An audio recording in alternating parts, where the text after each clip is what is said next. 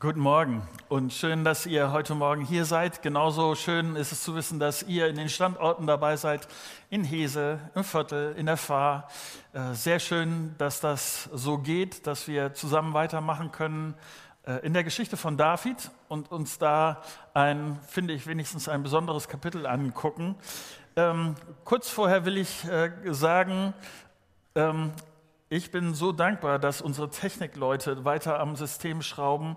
Und äh, wenn du heute Morgen denkst, irgendwie das Bild äh, ist nicht ganz so wie gewohnt oder irgendwie ist, ist da was anderes, ja, die sind gerade dabei, intensiv daran zu arbeiten. Deshalb kann es sein, dass nicht alles so super geschmeidig läuft und so.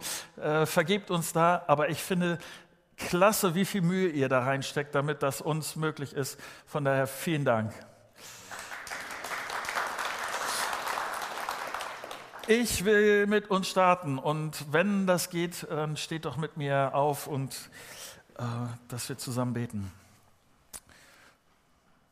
Ich danke dir dafür, Vater, dass du ein lebendiger Gott bist, dass wir dich Stück für Stück besser kennenlernen können und dein Wort, die Bibel, gibt uns da Klarheit, wer du bist und ich bitte dich, dass jetzt, wenn wir gemeinsam nachdenken, dass uns das hilft, auf dich zu sehen und dass das unser Herz und unser Leben in Bewegung bringt. Darum bitte ich dich. Amen. Setzt euch gerne. Ähm, es ist schon ein bisschen her. Er sah ziemlich merkwürdig aus, war älter und etwas ungepflegt. Und als ich ihn traf und auch nachher, äh, zuckte er immer so mit seiner Stirn. Er hatte da so äh, etwas, wo, wo er gesundheitlich am Kämpfen war. Äh, ich stand in der Schule, in der wir damals unseren Gottesdienst gefeiert haben. Und ich stand da oft am, wie oft am Eingang, habe die Leute begrüßt. Und er war das erste Mal da. Ich wechselte ein paar Worte mit ihm und nach dem Gottesdienst äh, ist er ziemlich zügig sofort nach Hause gegangen und ich war gespannt, ob ich ihn nochmal wiedersehen würde. Am nächsten Wo ähm, Sonntag war er wieder da. Ich weiß noch, wie er zu mir gesagt hatte, Marco, du hast mich so oft begrüßt mit schön dich zu sehen und ich habe gemerkt, du meinst das ernst. Und er sagte, und das hat mich ziemlich beeindruckt, äh, habe ich nicht vergessen, schau mich an. Es gibt nicht so viele Leute in meinem Leben, die zu mir sagen, schön dich zu sehen. Und noch weniger Leute, die das ernst meinen. Die Barmherzigkeit, die er in der Gemeinde erlebt hat, hat ihn aufleben lassen. Sein Leben war geprägt von Medikamentenmissbrauch, von Arbeitslosigkeit, von Einsamkeit. Und jetzt kam er in eine Gemeinde, die ihn erstmal einfach als Walter sah und ihm Gutes tat. Ich will mit euch heute Morgen eine Geschichte angucken oder eine, ein ganzes Kapitel. Und in diesem ganzen Kapitel geht es im Grunde genommen um ein einziges Thema. Und es geht in diesem Kapitel um Barmherzigkeit. Es geht um Erbarmen. Und es geht um die Freundlichkeit von David. 2. Samuel 9. Ich will kurz sagen, wir sind in der Phase, wo David anfängt, äh, sagen wir, solide König zu sein. Also es gibt noch, wir werden das noch, noch berühren, es gibt so gewisse Wirren, politische Wirren damals, aber er ist jetzt König und regiert und dann passiert dieses. 2 Samuel Kapitel 9, Vers 1. David begann nachzuforschen, ob noch jemand von Sauls Familie lebte. Ich möchte ihm Gutes tun und so mein Versprechen einlösen, das ich Jonathan gegeben habe, sagte er. An Sauls Königshof hatte ein Diener namens Ziba gearbeitet. Er wurde zu David gerufen und der König fragte ihn, bist du Ziba? Ja, mein Herr, antwortete der, Mann. David erkundigte sich, weißt du, ob noch jemand von Sauls Familie lebt? Ich möchte ihm Gutes tun, damit er Gottes Güte durch mich erfährt. Ziba erwiderte, ein Sohn von Jonathan lebt noch. Er wurde als Kind an den Beinen verletzt und kann seitdem nicht mehr richtig laufen. Wo ist er? wollte David wissen. Ziba antwortete, er wohnt in Machir, einem äh, bei Machia, einem Sohn von Amiel in Lodabar. Sofort ließ David ihn an den Königshof holen.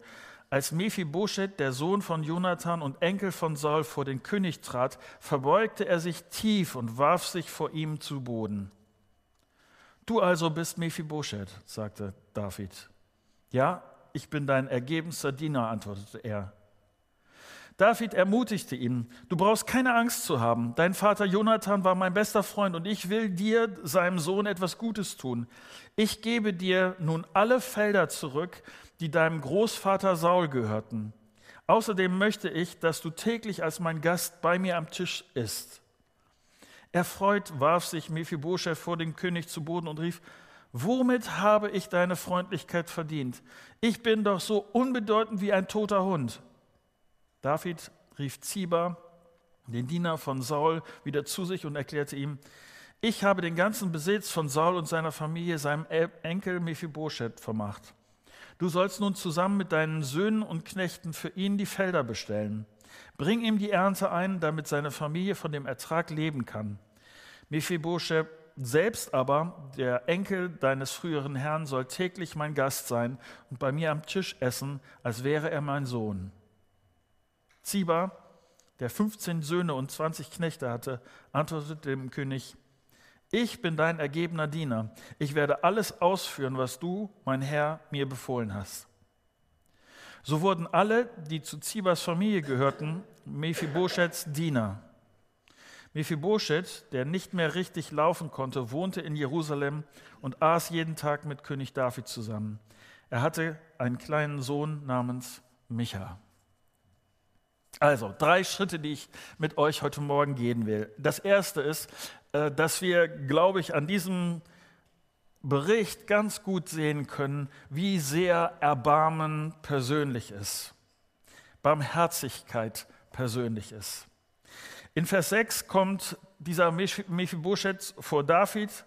Äh, zuallererst wirft sich Mephibosheth vor David nieder zu Boden und er nimmt die Haltung eines Dieners ein. Und David spricht Mephibosheth mit dem Namen an. Und das, was wir hier verstehen müssen, ist, wenn er ihn so anspricht und auf diese Art und Weise anspricht, dann gibt er Mephibosheth dadurch Wert.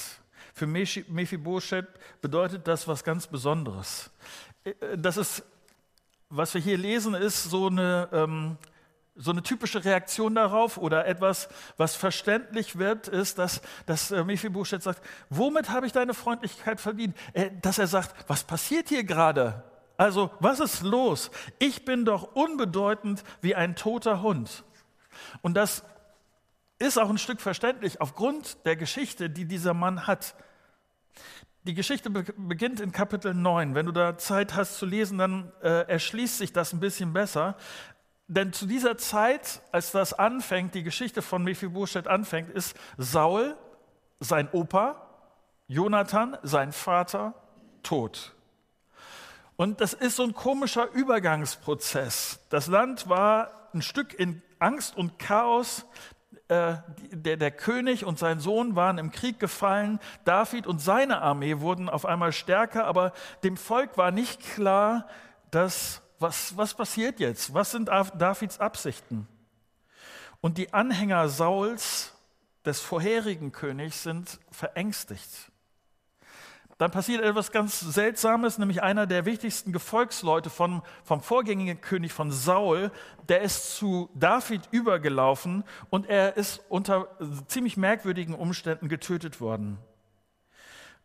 So haben die Leute von Saul versucht, irgendwie das Land zu leiten. Und in diesem Durcheinander ist Mephibosheth ein fünfjähriger Junge. Er hat seinen Opa verloren, durch seinen, äh, auch seinen Vater verloren. Und in 2 Samuel 4 lesen wir von dieser sehr unruhigen Zeit.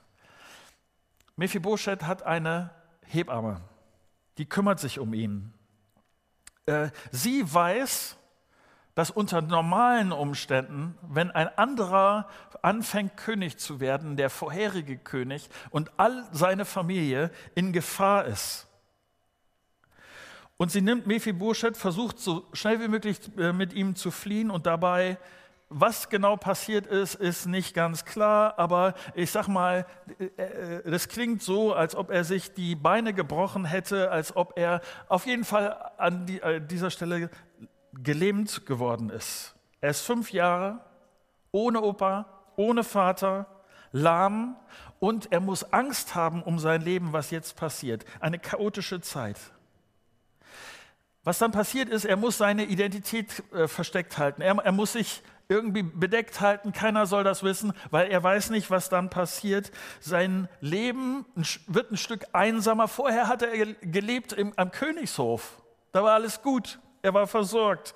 Und jetzt in Einsamkeit und Vergessenheit und dann dauert das. Jahr um Jahr. Und so versteht man auch hier, dass er von sich selber sagt, David, was machst du mit mir? Ich bin wie ein toter Hund und du kümmerst dich jetzt um mich, du bist so freundlich zu mir. Nochmal kurz, wie kommt man zu einem solchen Punkt, dass man sich so, sich und seine Geschichte so wie Mephibosheth einschätzt?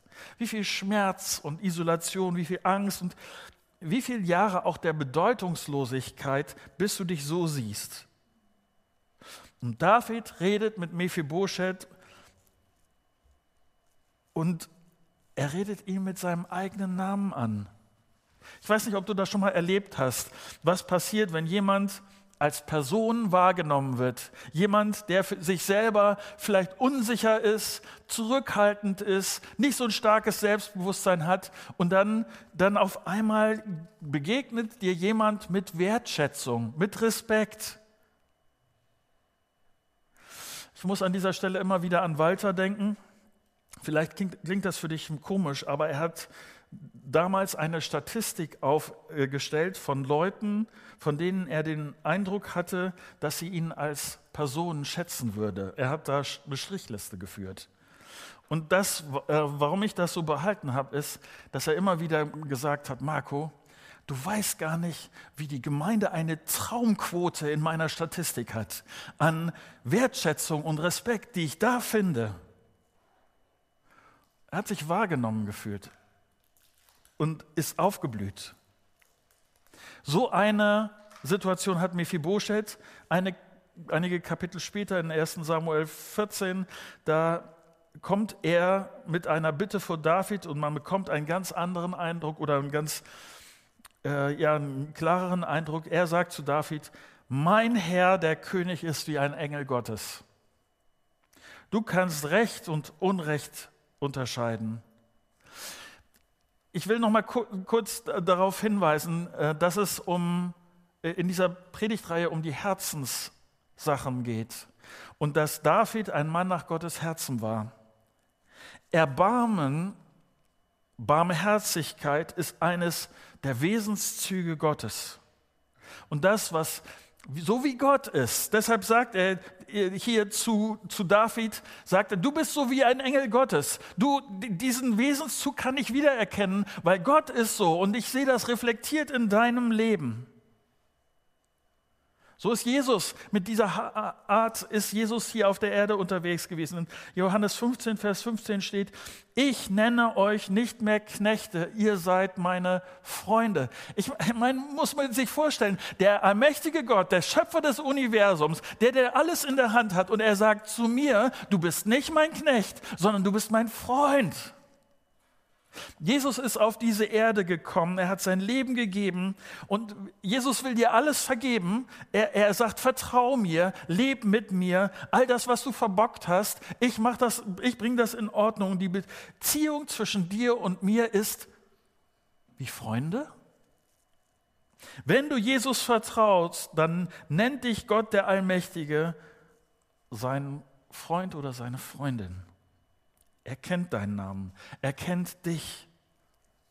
Hier fängt Erbarmen an. Und ich finde das unfassbar. Diese Barmherzigkeit Gottes, die wir in Jesus sehen und die er scheinen lassen will, auch weiterhin in mein und dein Leben. Das Zweite, denn das wird konkret und das wird praktisch. Erbarmen wird praktisch. Das ist ja das äh, Typische bei Barmherzigkeit. Äh, Barmherzigkeit kann ich nicht von weit weg so rüberbeamen, das geht nicht. Es gibt nichts distanziertes Erbarmen. Erbarmen ist ein praktisches Tätigkeit, Tätigkeitswort und dabei geht es um mein Herz, um Bewegtsein, um etwas, wo ich handeln muss, helfen muss. Erbarmen kann nicht einfach sitzen bleiben und äh, lässt sich auch nicht wegargumentieren durch, durch eine Größe des Problems. Erbarmen bekommt nur dadurch Entlastung, dass ich aktiv werde und was tue. Mich hat das ziemlich beeindruckt oder dass du einfach auch weißt, was bei mir da so mitschwingt äh, in meinem Zuhause, äh, beim Vorgehen meiner Eltern. Ich, das hat mich wirklich tief beschäftigt oder auch tief geprägt, mein Denken geprägt. Bei uns zu Hause haben irgend, immer wieder Gäste gelebt, Leute länger gelebt, Leute, die Probleme mit Alkohol oder Drogen gehabt haben. Leute waren bei uns zu Hause ähm, auch Leute, die schlicht einsam waren. Ich kann mich noch an einen Weihnachten erinnern. Wir hatten, wir hatten wieder Gäste zu essen, äh, zum Essen. Ich kann ähm, ja, ähm, bei uns zum Essen. Ähm, nicht, dass wir sie gegessen hätten. Ähm, und dabei, waren es oft Leute, ich, ich, kannte diese Leute überhaupt nicht. Die waren, weiß nicht, vor kurzem nach Bremen gezogen und dann mein, äh, meine Eltern haben einfach die Türen aufgemacht und haben sie eingeladen. Und nicht, dass du mich falsch verstehst, ähm, das fand ich nicht immer lustig. Ich kann mich noch gut erinnern, dass wir bei, bei einem Weihnachten als Kindern auch gemeutert haben, dass eine bestimmte Frau, die schon zum so und so vielten Mal äh, bei uns zu Heiligabend da sein wollen, dass, dass meine Eltern tatsächlich so gnädig waren und haben sie reingelassen. Das fanden wir nicht besonders äh, witzig. Aber ich habe verstanden, dass Erbarmen und Gemeinschaft nicht nur die Leute meint, die ich kenne, sondern das Erbarmen einen weiteren Stuhl an den Tisch stellt für den, der keinen Tisch hat. Selbst wenn das am Anfang unbequem ist. Das ist Erbarmen, so ist Erbarmen. Und David fragt sich am Anfang des Kapitels, ist da noch irgendjemanden, dem ich Gutes tun kann? Irgendjemand, den ich hier an meinen Tisch holen kann? David wird gesagt, dass es da noch jemanden gibt, dass er ein Krüppel ist, so würden manche das nennen. Und sofort ist die Reaktion, wo ist er? Wo ist er? Mit Erbarmen kommt David in Bewegung. Er lässt ihn holen. Normalerweise, dass wir das einordnen können, normalerweise hat ein König nur mit seinem Hofstaat zu tun, mit den Leuten, die er sich selber ausgesucht hat. Da geht es nicht, König hat nichts zu tun mit irgendwelchen Randerscheinungen der Gesellschaft es, es, gibt Leute, die damals in der Kultur gemieden wurden und dazu gehört Mephibosheth.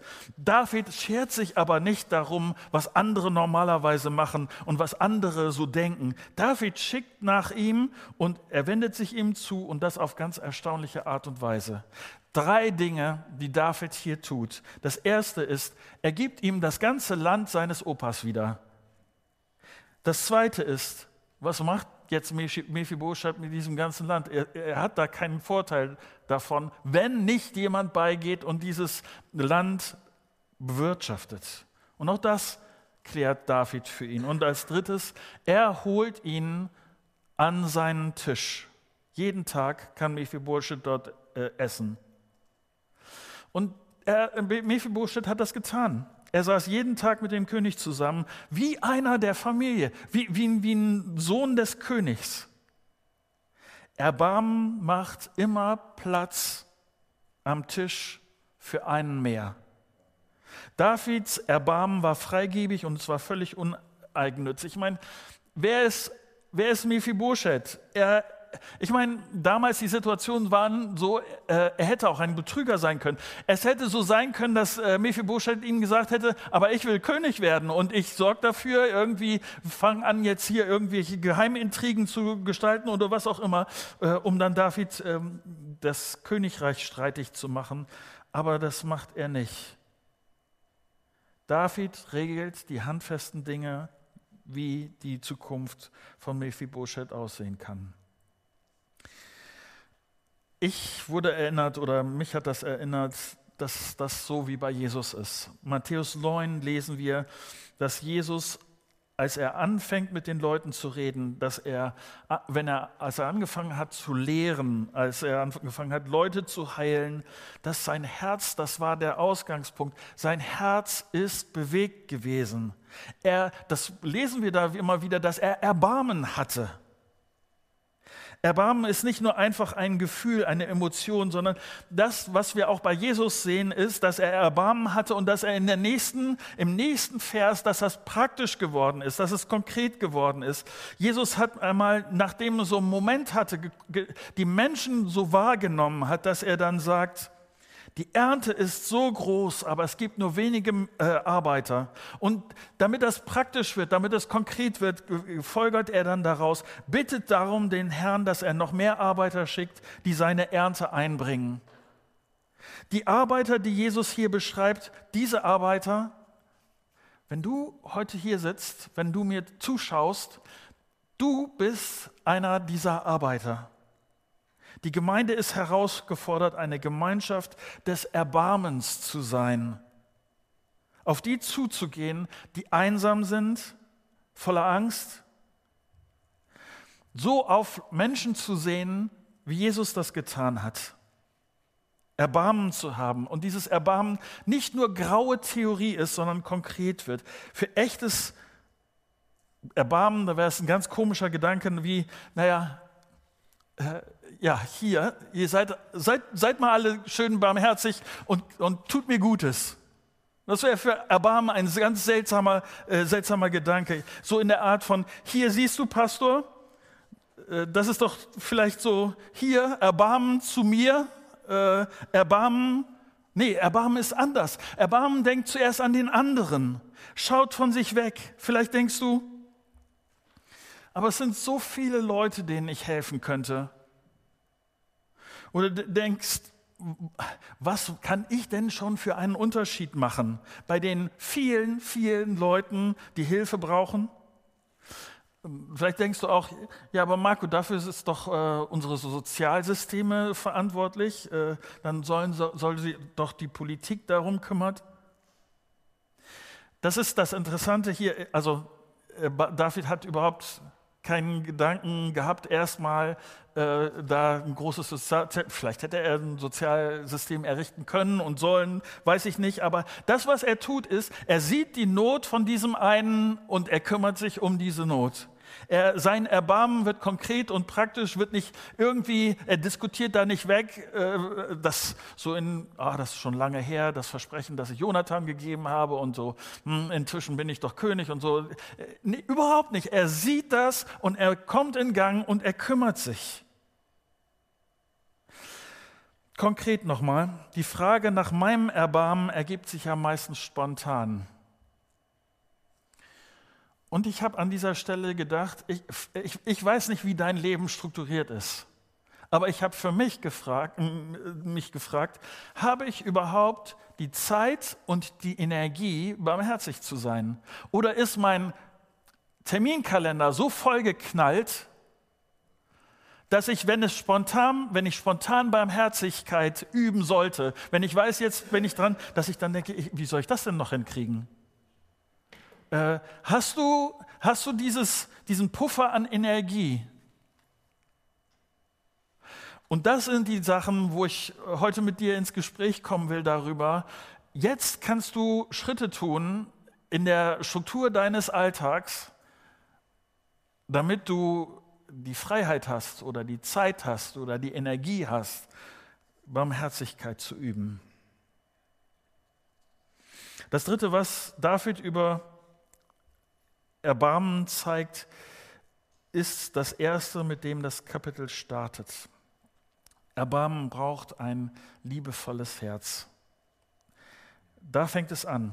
Die Freundschaft zwischen David und Jonathan ist berühmt. Sie trafen sich als David noch überhaupt nicht König war, äh, trafen sich, als es darum ging. Und David hat Goliath da aufs Korn genommen. Und sie, eigentlich hätten die beiden Konkurrenten sein sollen. Also eigentlich hätten sie sich auf, auf den Tod hassen sollen, taten sie aber nicht.